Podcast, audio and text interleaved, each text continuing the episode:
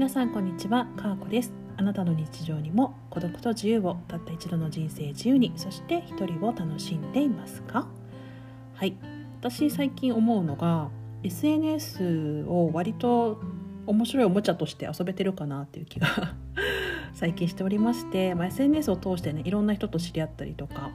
いろんな挑戦をしてる人とね出会えるのが本当に楽しくて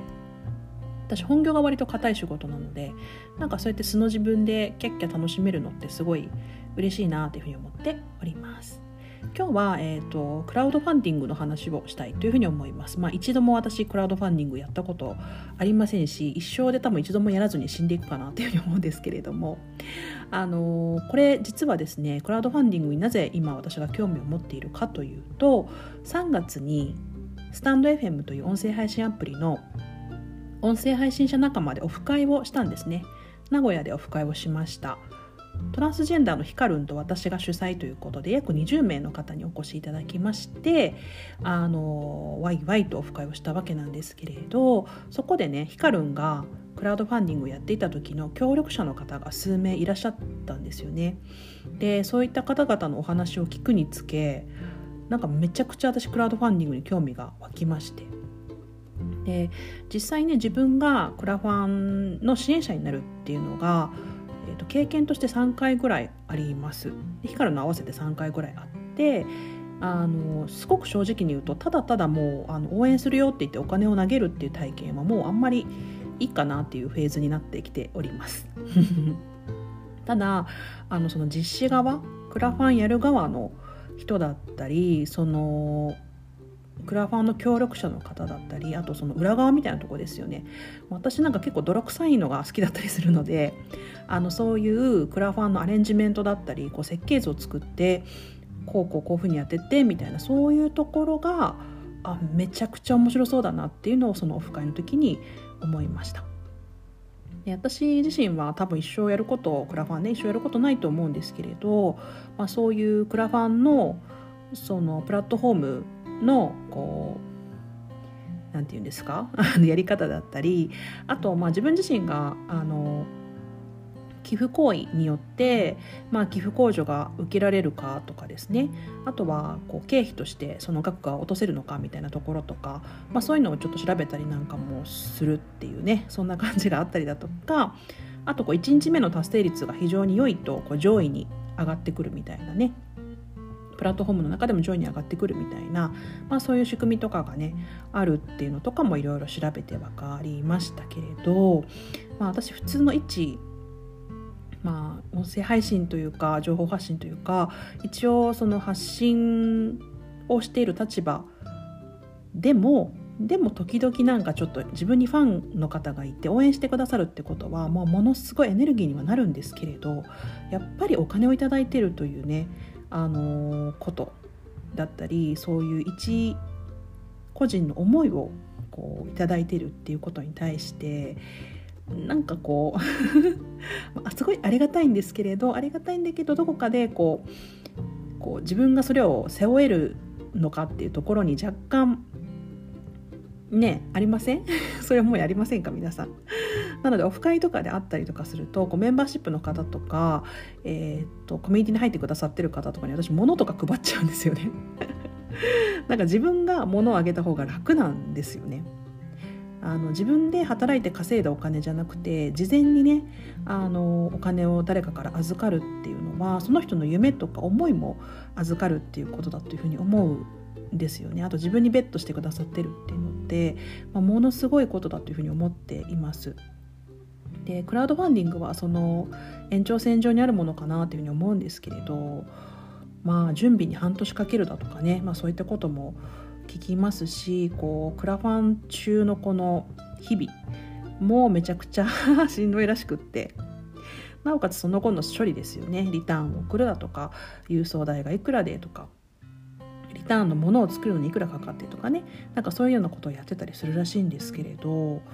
この自分とファンの方との関係だったりこの子を自分が何をしていきたいかっていう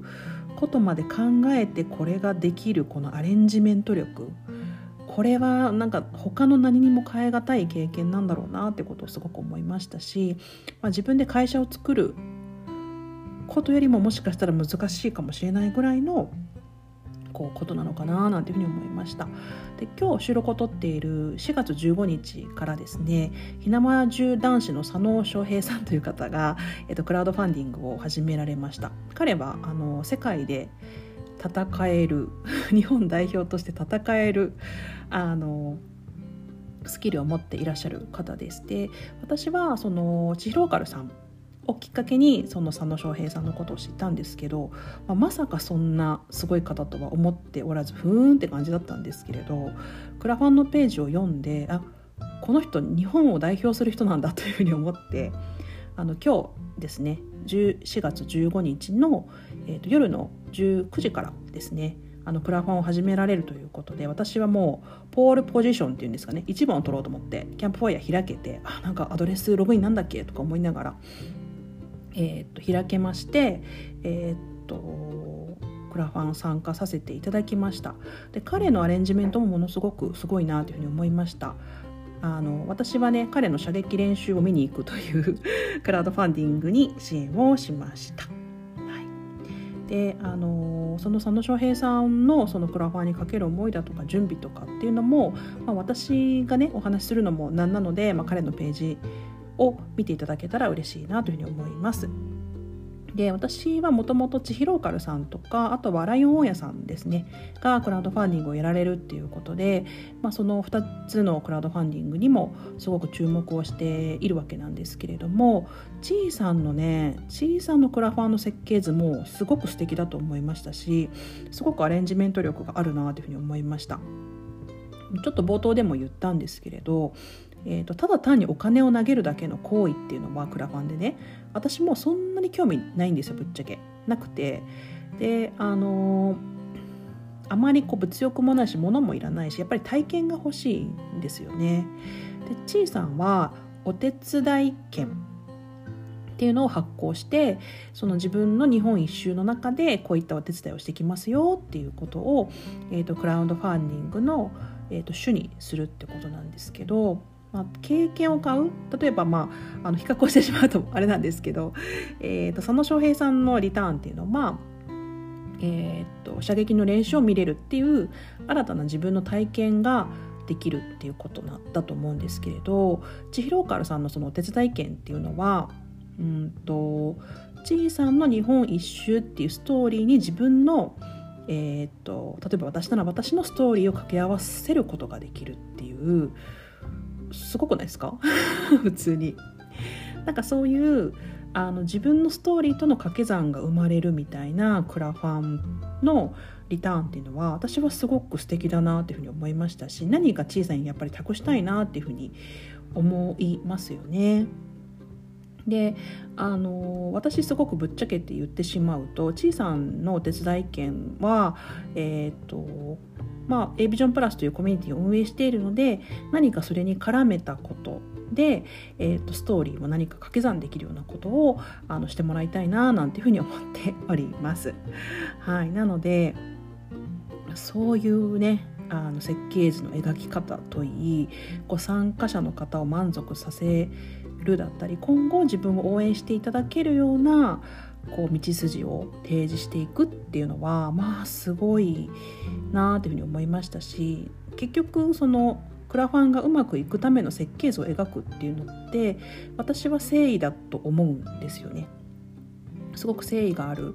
行動だというふうに思うのですごくクラウドファンディング練られていて、まあ、誰かからお金を預かるってねすごくすごく大変なことだと思うんですよ。全然楽じゃない行為を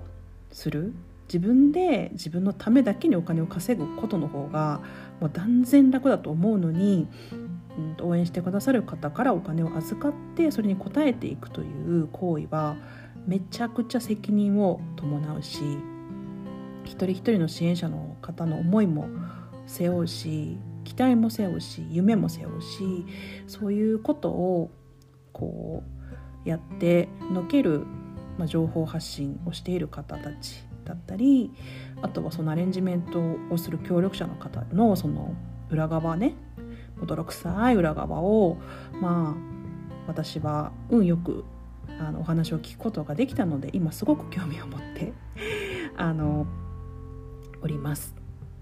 本当に数年前はねクラファンなんて詐欺だとか搾取だとかって言われたというふうに聞いておりますけれども私はやっぱり人を応援することで自分のエネルギーもすごく高まるし自分の人生に何か思い出だったり彩りが出るというふうに思っております。なので、えーと、私の身近にいるクラウドファンディングをやる方たちを